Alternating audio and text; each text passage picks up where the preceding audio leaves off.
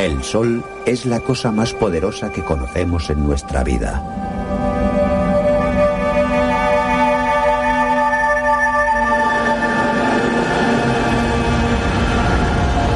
Pero esta es la historia sobre cómo el sol se convertirá en nuestro enemigo y sobre cómo los humanos para sobrevivir tendremos que abandonar la Tierra antes de que sea demasiado tarde. Tendremos que cruzar la inmensidad del universo y manipular la propia textura del espacio para poder viajar a través del cosmos en busca de nuevos hogares en asombrosos lugares. Porque un día el Sol se convertirá en un monstruo que abrazará toda la vida del planeta, hasta que finalmente destruya a los propios planetas antes de explotar. Va a suceder. Un día el Sol se morirá y cuando se muera, nosotros nos moriremos con él. Es hora de pensar en el futuro.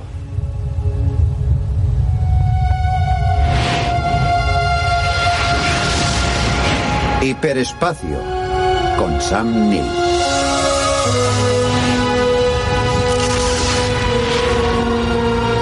Destino.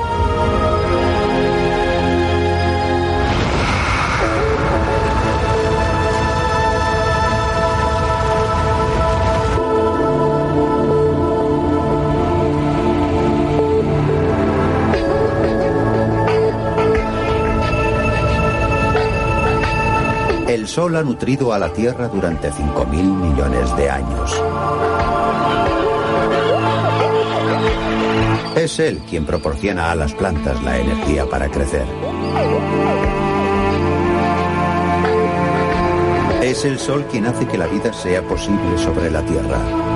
Pero eso cambiará.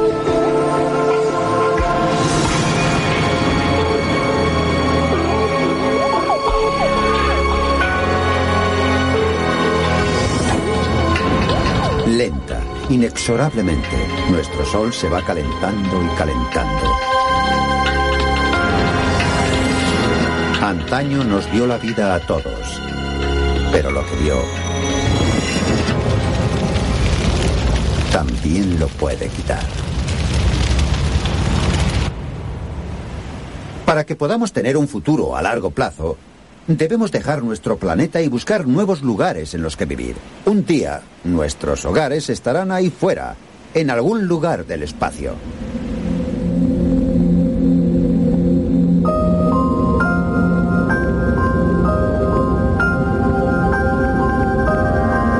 En el futuro lejano esto podría ser nuestro hogar. Allá afuera, en el espacio, tendremos que buscar refugio en nuevos mundos en los que podamos asentarnos y vivir. El motivo es que tenemos que huir de nuestro sol.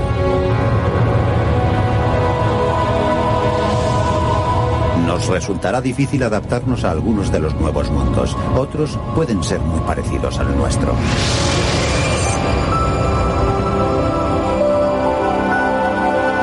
Pero ¿qué es lo que hace que nuestro planeta sea tan especial? ¿Y por qué depende tanto del Sol?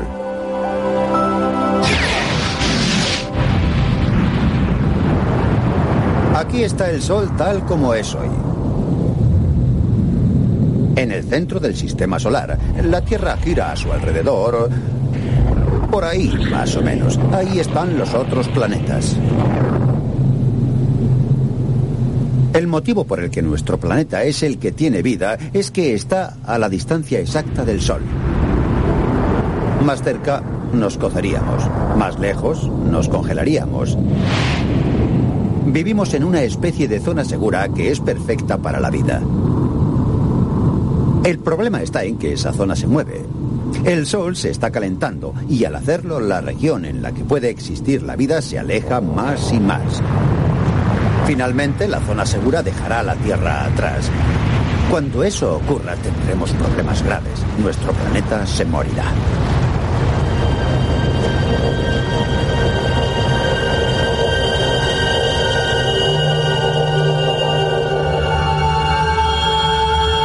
Así es como sucederá.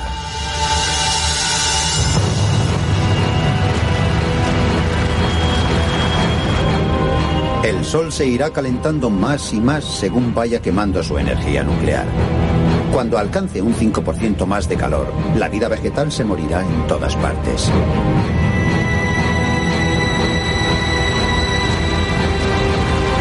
Un 10% más y los animales también empezarán a morirse. 15% más y ríos y océanos se evaporarán creando enormes masas de nubes que atraparán más y más calor. En el futuro lejano, la vida sobre la Tierra será imposible. Robert Zubirin, ingeniero astrónomo, cree tener la respuesta. Quiere encontrar un nuevo lugar en el que poder vivir. La única opción real que tenemos es crecer, expandirnos, convertirnos en una civilización que viaje por el espacio o extinguirnos.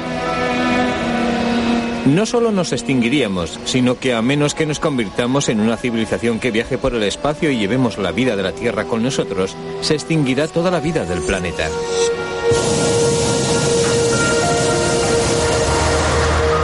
La meta de Robert Zubirin es que construyamos un hogar en Marte.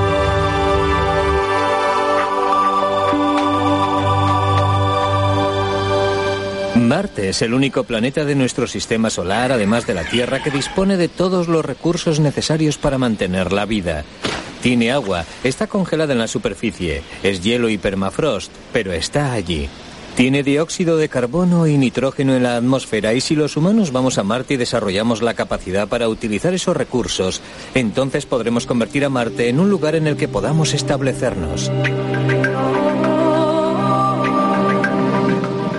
Ninguna especie puede durar mucho tiempo si se queda en el mismo lugar.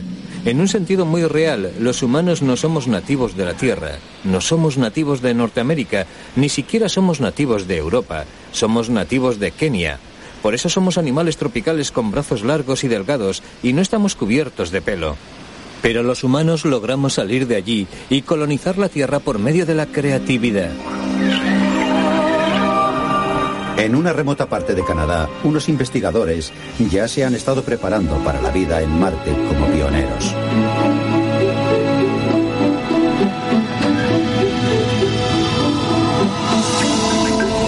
Vivir en una cápsula espacial resultó difícil, pero lo lograron. Tubirin es optimista.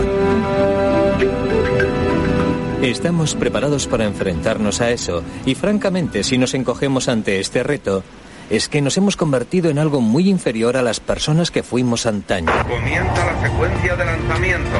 Hoy estamos mucho mejor preparados para enviar humanos a Marte que lo estábamos para enviar gente a la Luna en 1961, cuando John Fitzgerald Kennedy creó el programa Apolo. Creo que esta nación debería comprometerse a alcanzar la meta de que un hombre aterrice en la Luna y regrese a salvo a la Tierra. Y allí estábamos ocho años más tarde. El águila se ha posado. En esto no hay nada fuera del alcance de nuestra tecnología, se trata solo de demostrar un poco de valor.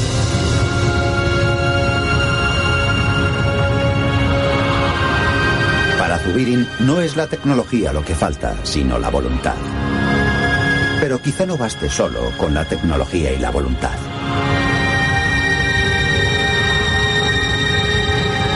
Observen lo que dejaríamos atrás. Esto es nuestro sistema de soporte vital. Las plantas que crean oxígeno e infinidad de especies de animales. ¿Cómo nos iría sin ellos? Nuestra supervivencia depende de los seres vivos con los que compartimos nuestro planeta, del aire que respiramos, de los alimentos que comemos. Todo eso está creado por otras formas de vida. Si Marte va a ser nuestro hogar, también tendrá que ser el hogar de todo eso. Si algún día le vamos a llamar nuestro hogar planeta rojo, está claro que algo va a tener que cambiar. Y quizás lo más fácil sea cambiar al propio Marte.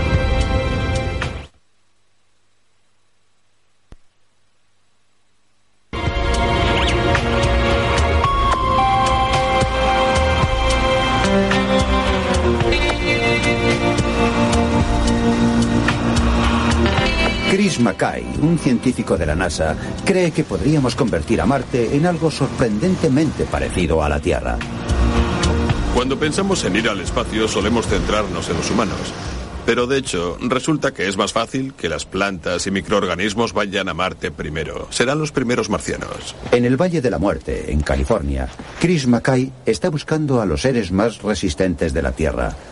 Seres que tal vez puedan sobrevivir en Marte. Estas manchas verdes son algas, organismos microscópicos que pueden prosperar incluso en el desapacible y variable clima del Valle de la Muerte.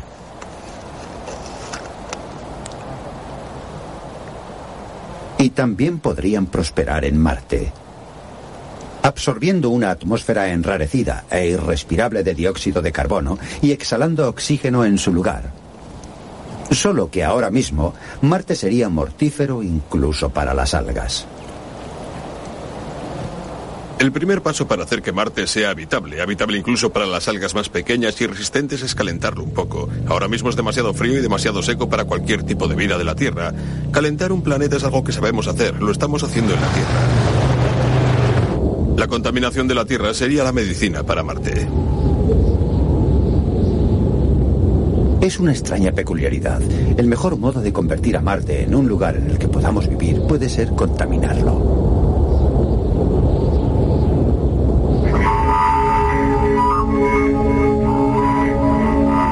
Así es como funcionaría.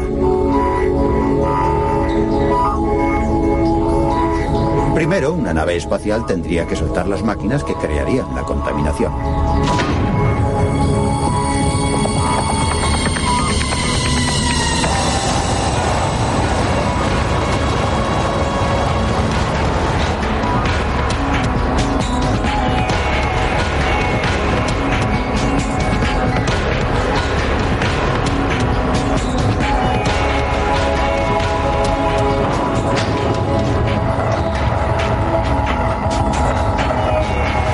La misión de las máquinas sería absorber una mezcla de atmósfera y polvo marcianos y procesarla, convirtiéndola en nuevas sustancias químicas. Luego expulsaría esos gases invernadero para que calentasen el planeta y carbonilla oscura para que absorbiese el calor del Sol.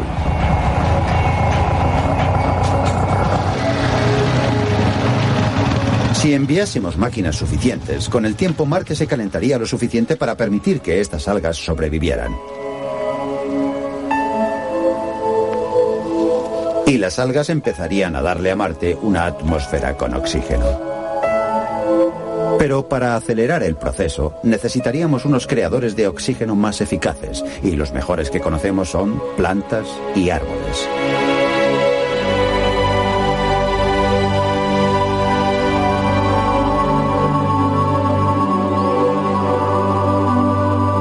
El verdadero objetivo para que en Marte se pueda respirar es lograr que crezcan árboles. Esos árboles serían los que conseguirían hacer el planeta habitable.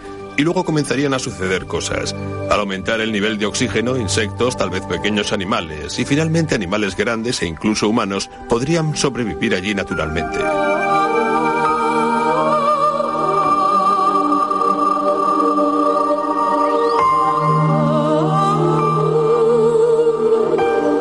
Podríamos cambiar a Marte.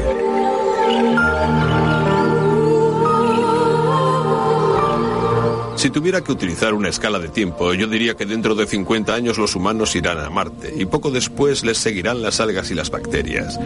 Y tal vez 30 años después los árboles llegarán a Marte. Luego regresarán los humanos, pero esta vez a un entorno natural biológicamente apropiado para ellos. Y habremos aprendido a ser una forma de vida que vive en dos planetas, no solo los humanos, sino toda la vida.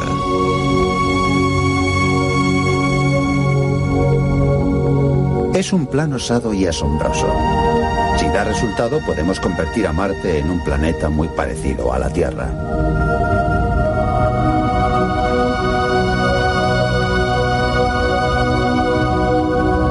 Pero ni siquiera Marte duraría eternamente. Ni siquiera allí podríamos escapar de la fuerza del Sol.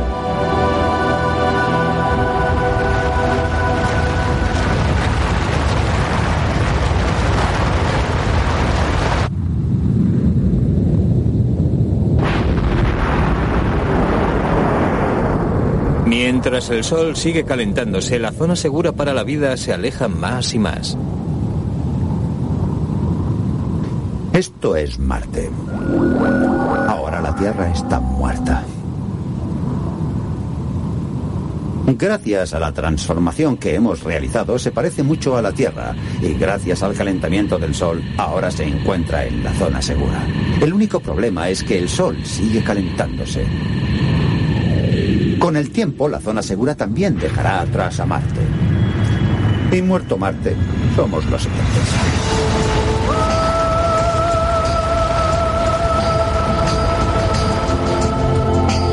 Una vez más, los seres humanos estaremos buscando un nuevo hogar. Y una vez más tendremos que alejarnos de nuestro brillante sol. Pero los planetas más alejados son mundos imposiblemente hostiles. Los gigantes gaseosos como Júpiter y Saturno no son lugares que podamos esperar transformar jamás. Para poder sobrevivir en esos extraños mundos, no serían los planetas los que tendríamos que cambiar. Tendríamos que cambiar nosotros. ¡Hagamos un gran salto! David Brin es un escritor de ciencia ficción. Se gana la vida imaginando mundos futuros. Bueno, el universo es muy grande y la Tierra es un entorno muy especializado. Pero no vamos a encontrar muchas tierras ahí afuera. Si queremos extendernos por la galaxia, vamos a tener que adaptarnos al universo.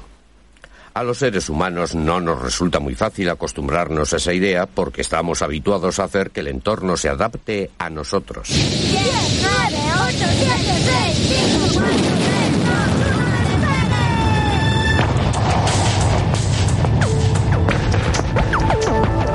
Según se vaya calentando el Sol, nuevos mundos despertarán para la vida. Esta es Europa, una de las enormes lunas de Júpiter. Hoy la conocemos como un planeta congelado, sin aire, con una corteza de hielo dura como el hierro. Pero en el futuro será algo totalmente distinto. El hielo se habrá derretido. Europa se habrá convertido en un mundo oceánico. Después de Marte, es posible que vengamos aquí y convirtamos esto en nuestro nuevo hogar.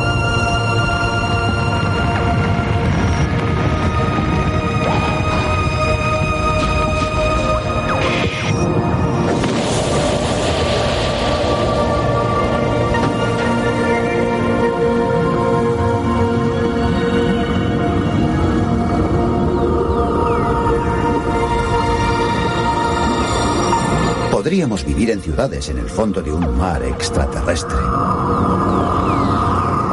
Pero David Prim cree que al final vivir detrás de un cristal no será la solución.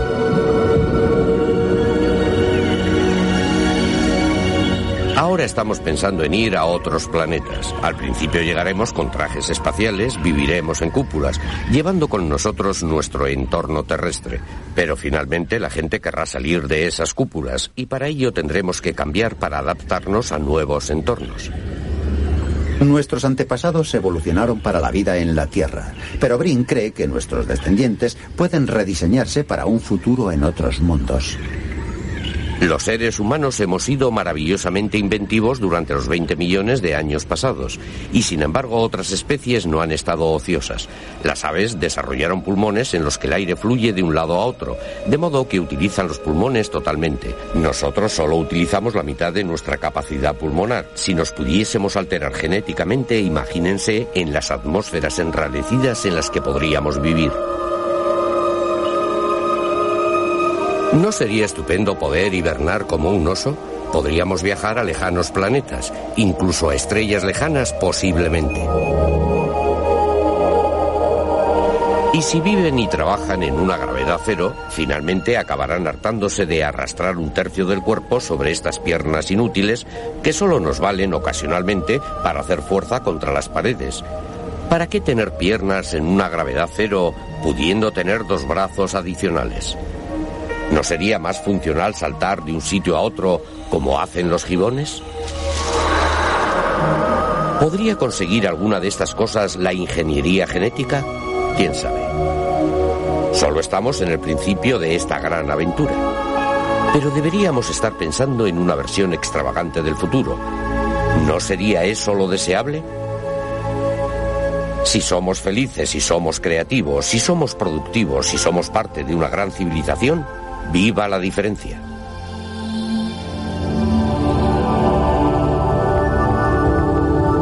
Solo podemos imaginar el futuro. ¿Cómo serán nuestros descendientes? Tendremos que esperar para verlo. ¿Y dónde vivirán? Porque lo único que es seguro es que no podrá ser aquí.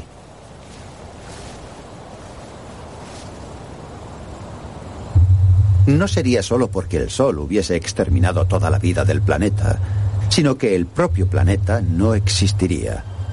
Todo lo que conocemos habrá desaparecido, porque en el futuro lejano, nuestro Sol se convertirá en un monstruo.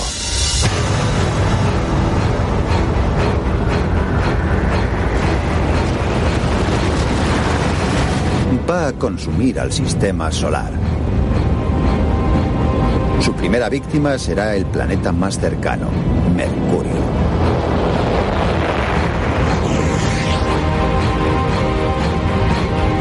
Luego, Venus se transformará en una bola de fuego.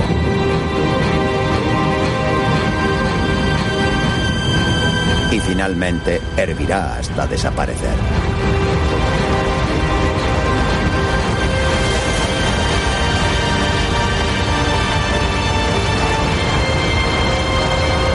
El Sol seguirá creciendo. Alcanzará un tamaño 160 veces superior al suyo original. estará dos mil veces más caliente.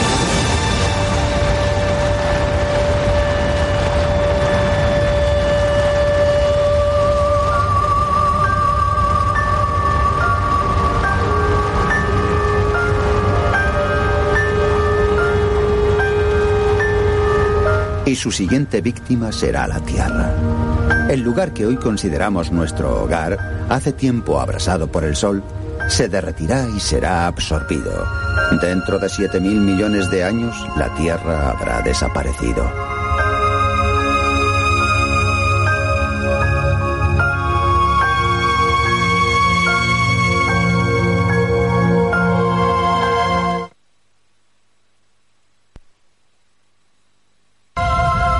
Hoy en día seguimos haciéndonos una pregunta. ¿Será el futuro de nuestro planeta bien? ¿De veras podremos sobrevivir a la muerte del planeta Tierra? Miren dónde nos encontramos hoy. Miren el camino que hemos recorrido. Comparado al mundo de hace 100 años, vivimos en un universo de ciencia ficción con rascacielos de 100 pisos de altura. ¿Quién puede creer observando eso que durante los 100 años futuros no habrá una nueva rama de civilización humana en Marte?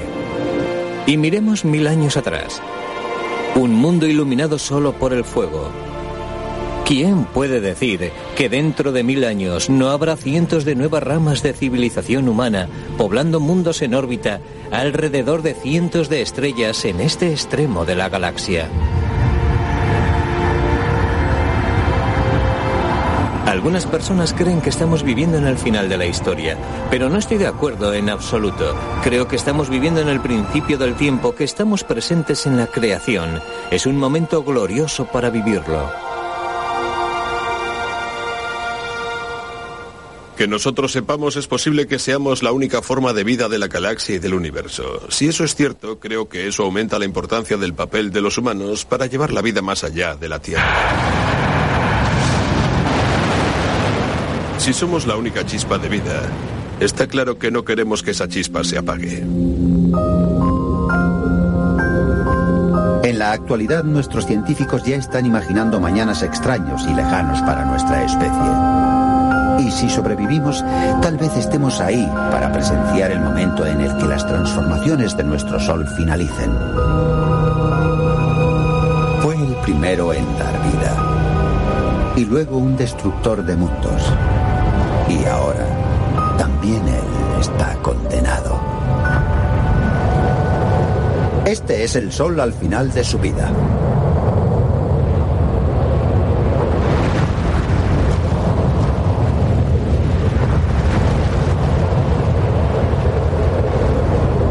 Está explosionando capa tras capa. Enormes nubes de materia solar van a la deriva hacia el espacio. Es un proceso lento, tarda millones de años y lo que sigue es inevitable. La muerte del Sol.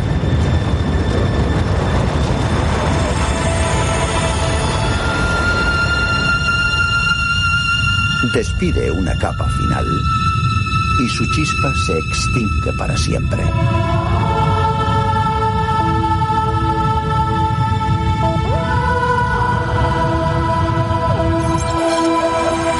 Un día el sol se apagará. ¿Será un acontecimiento significativo para nuestros descendientes dentro de miles de millones de años? Yo creo que no. Antes habrán observado fenómenos similares en innumerables estrellas. Pero si se paran a pensarlo, observarán con gratitud que sus antepasados no se quedaron en un pequeño mundo esperando su final, sino que se extendieron por el universo e hicieron que su vida fuese posible.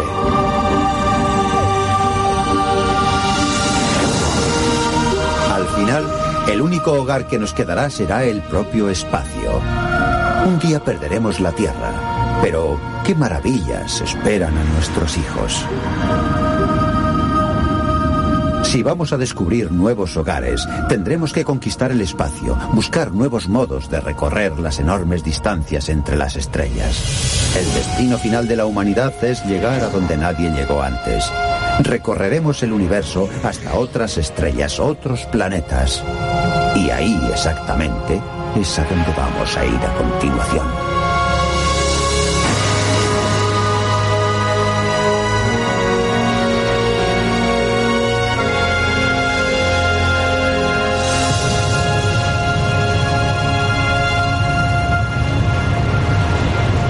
Nuestros antepasados viajaron a lo desconocido para descubrir nuevas tierras y ha llegado el momento de volver a hacerlo. Esta vez no es un viaje entre continentes, es un viaje entre estrellas. Ha despegado. Hace menos de 50 años que dimos el primer paso hacia el espacio. Entonces, miles de cohetes han realizado el vuelo de 10 minutos para entrar en órbita transportando a cientos de personas.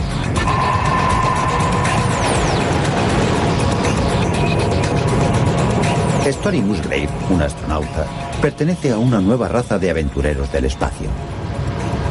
Cuando se ve un lanzamiento desde el exterior, es algo realmente glorioso, magnífico. En el interior es todo lo contrario. Hay 137 decibelios. Tiembla. Todo tiembla.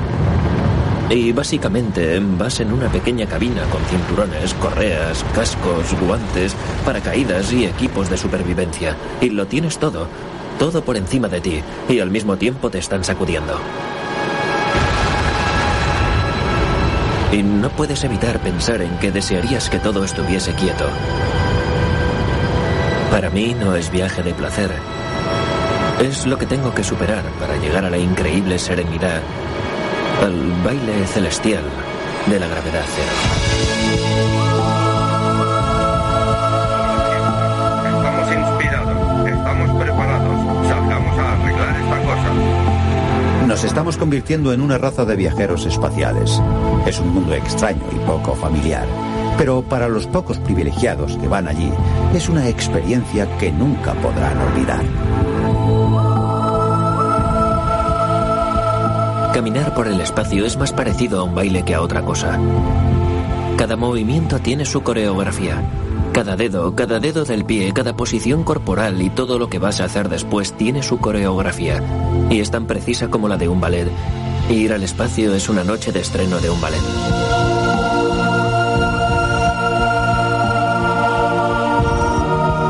Durante un paseo espacial me encanta mirarme los pies. Ves cómo las botas van a 30.000 kilómetros por hora, a 8 kilómetros por segundo. Ves cómo se escapan por la carretera.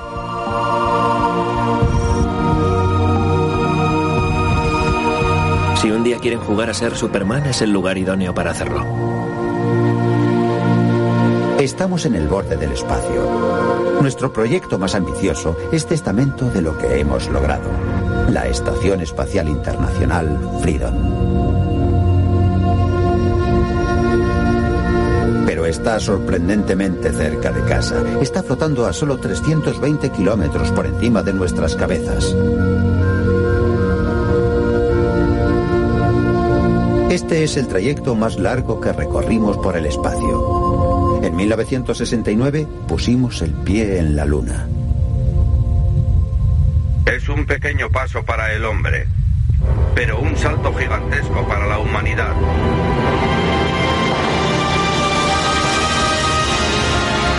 Primera vez, miramos hacia nuestro hogar desde la superficie de otro mundo.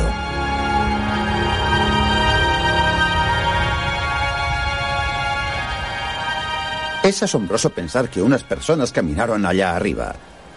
El problema es que pudo haber sido un salto gigantesco para nosotros, pero en el espacio es un pequeño paso.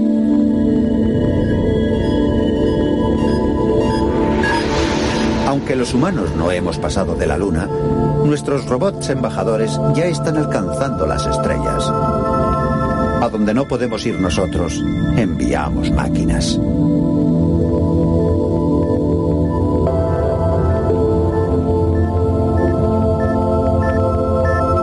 Es la sonda Voyager. Ninguna cosa creada por el hombre ha viajado tan lejos de la Tierra, ha abandonado nuestro sistema solar y va hacia las estrellas. Miren hasta dónde ha llegado. La Voyager salió de la Tierra en 1976. Pasó Júpiter, luego Saturno y ahora ha dejado a todos los planetas atrás. Después de varias décadas en el espacio, está a 14.500 millones de kilómetros de la Tierra. Es un viaje impresionante hasta que uno tiene esto en cuenta. A esta escala, la estrella más cercana a nuestro sistema solar está allá. De hecho, está a 100 kilómetros de aquí. Para llegar a ella, la Voyager tardaría otros 25.000 años.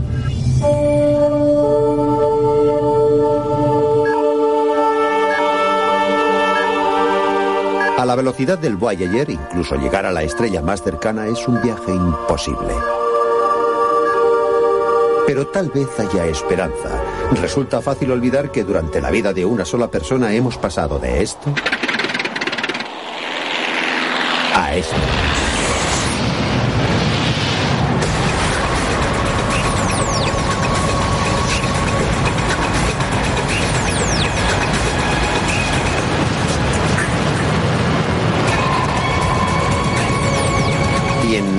Empeño por alcanzar las estrellas, algunos científicos creen que la respuesta puede estar en pasar de esto a esto. Deep Space 1, Espacio Profundo 1. Su secreto es un nuevo tipo de motor, la propulsión iónica, y es la pasión de Mark Rayman, un científico de la NASA. La idea de la propulsión iónica existe antes de que yo naciera, pero la primera vez que oí hablar de ella fue en un episodio de Star Trek. Utilizaban la propulsión iónica y Spock dice, configuración no identificada. Propulsión iónica, alta velocidad, tecnología única. Y yo pensé, esto es realmente asombroso, pero no voy a ver nada como eso en toda mi vida. Deep Space 1. Pero ¿por qué es tan distinta la propulsión iónica? Comparémosla a la de un cohete convencional.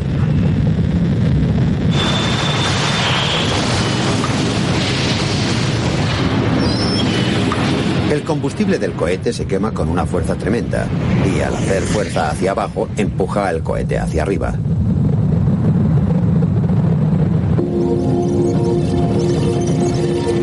En el laboratorio, Mark Rayman ve en acción un sistema de propulsión iónica. En vez de utilizar toneladas de combustible para cohetes, emplea unos gramos de un gas. Le da al gas una carga eléctrica y la escupe átomo a átomo a velocidades increíbles, creando una neblina azul aparentemente benigna.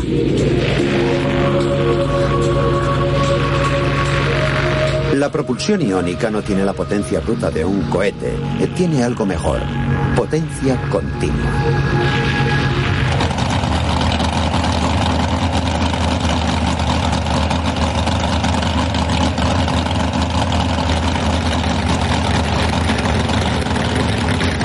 Es un poco como la liebre y la tortura. Motores de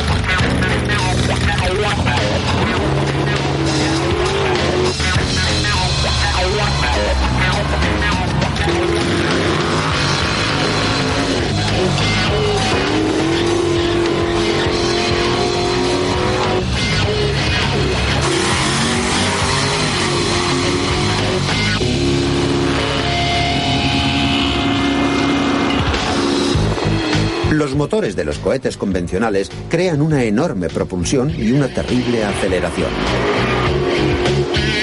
Pero queman todo su combustible en solo unos minutos. Después, todo ha terminado.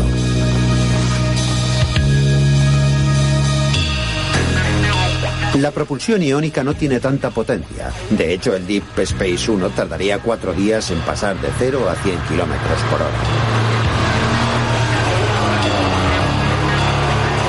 Pero el motivo por el que el Deep Space 1 es la nave más rápida jamás creada es que ha estado acelerando durante casi dos años.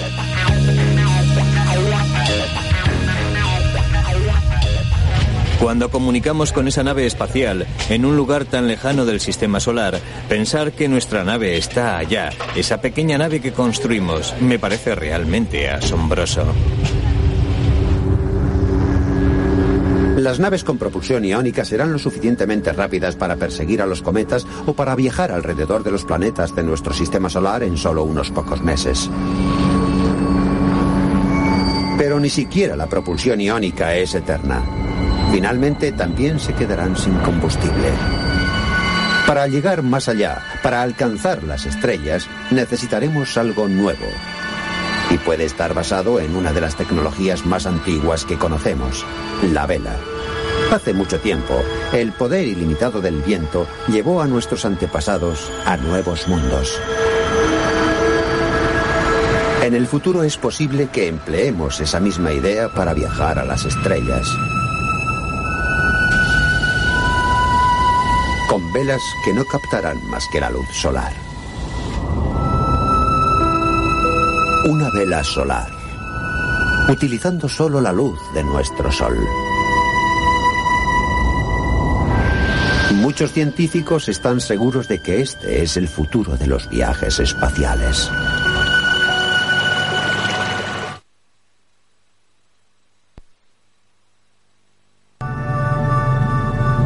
Nuestra galaxia es un lugar muy grande. Para llegar de un lado a otro, incluso empleando una vela solar súper rápida a una velocidad increíble, tardaríamos dos millones y medio de años. Y nuestra galaxia solo es una de los billones que forman el universo.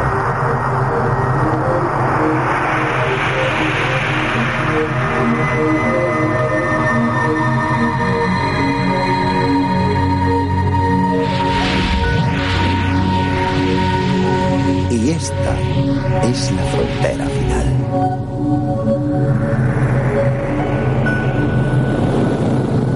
Si realmente queremos ser verdaderos viajeros estelares algún día, vamos a tener que adoptar un método totalmente distinto. Vamos a tener que aprender a manipular la propia textura del espacio. La respuesta podría ser tomar un atajo. No ir alrededor del obstáculo, sino a través de él. Si viajamos a través del espacio, estamos limitados fundamentalmente por la velocidad de la luz, pero es posible que las leyes de la física puedan tener una especie de ambigüedad o fisura que nos permita, bueno, viajar a una velocidad inferior a la de la luz, recorriendo enormes distancias en muy poco tiempo. Y se consigue en un túnel en la geometría espacio-tiempo.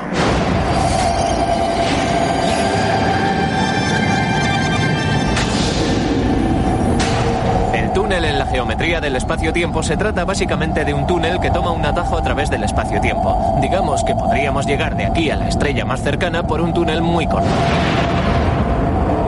Tales túneles pueden sonar a ciencia ficción, pero tal vez sea posible crear uno.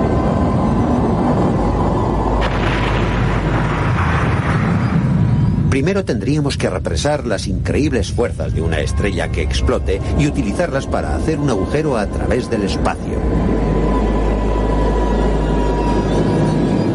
Necesitaríamos formas exóticas de energía para mantener el túnel abierto. Pero la ciencia es válida. Al menos en teoría es posible crear un túnel que atraviese todo el espacio. Ya han comenzado los experimentos para tratar de construir los primeros túneles.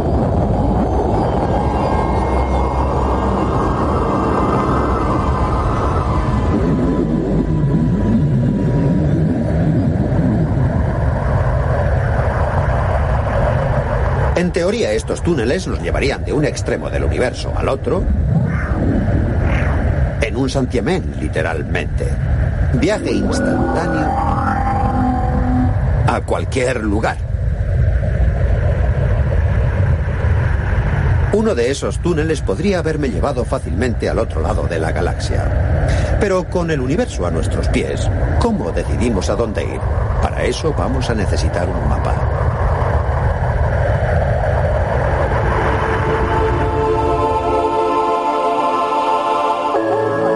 El espacio, como hemos descubierto, es muy grande, pero el profesor Brian Boyle y un equipo de astrónomos australianos pueden tener el principio de una respuesta.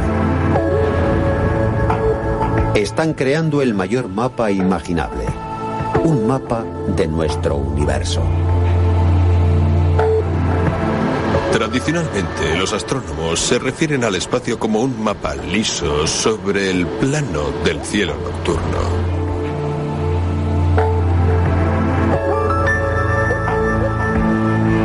Pueden imaginarlo como un mapa de la Tierra.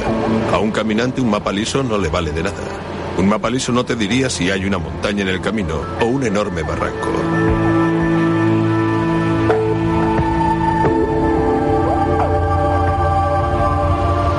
Del mismo modo, los caminantes del futuro necesitarán un mapa tridimensional para guiarse.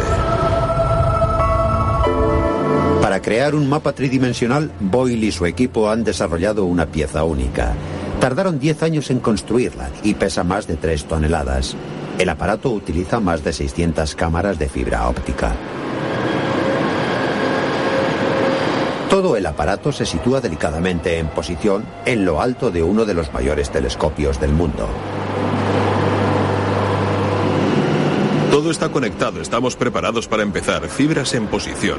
Lo que vamos a hacer ahora es llevar el telescopio a lo alto otra vez y esperar a que salgan las estrellas.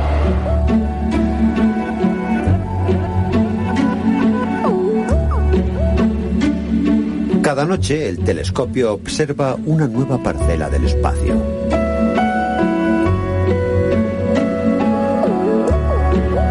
Y por cada punto de luz que ve, un robot sitúa una cámara de fibra óptica. Se mide la luz del objeto y se calcula con exactitud su distancia hasta la Tierra. Hasta ahora, los incansables robots han observado y anotado las posiciones de decenas de miles de estrellas y galaxias. Parcela a parcela, han formado una imagen sin igual del universo.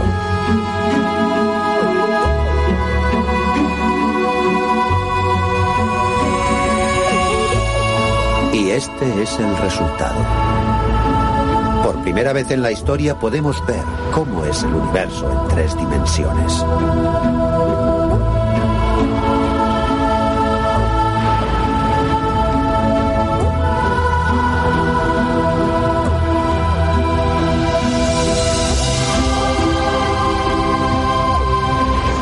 Cuando creamos el mapa me inundó una sensación que era una mezcla de asombro y emoción, porque aquí podía ver, casi desarrollándose delante de mi vista, la estructura del universo. Gigantescos archipiélagos de galaxias que abarcaban cientos de millones de años luz a través del espacio intergaláctico.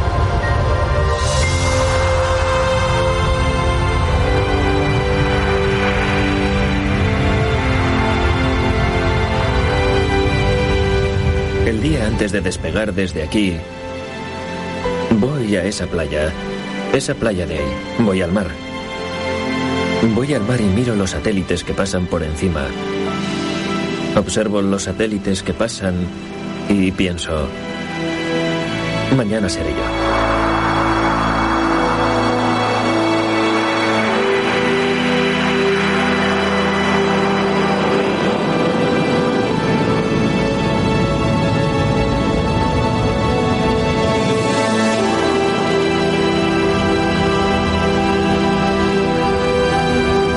Así que pienso en ese tipo de cosas, ya que no sabes si vas a volver, ni sabes cuál va a ser el resultado final. Y en realidad, no sabes dónde puedes acabar.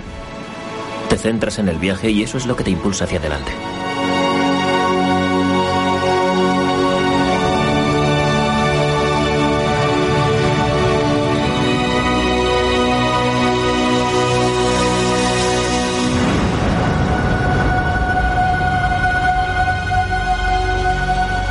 Ahí fuera hay mucho que explorar y un día la humanidad puede tener la suerte de hacerlo. Nuestros hijos o nuestros nietos intentarán alcanzar las estrellas. Así que la próxima vez que miren al cielo nocturno, recuerden que el espacio es más extraño y más hermoso de lo que nos podemos imaginar. Y sobre todo, recuerden esto. Ahí fuera en el espacio está nuestro futuro.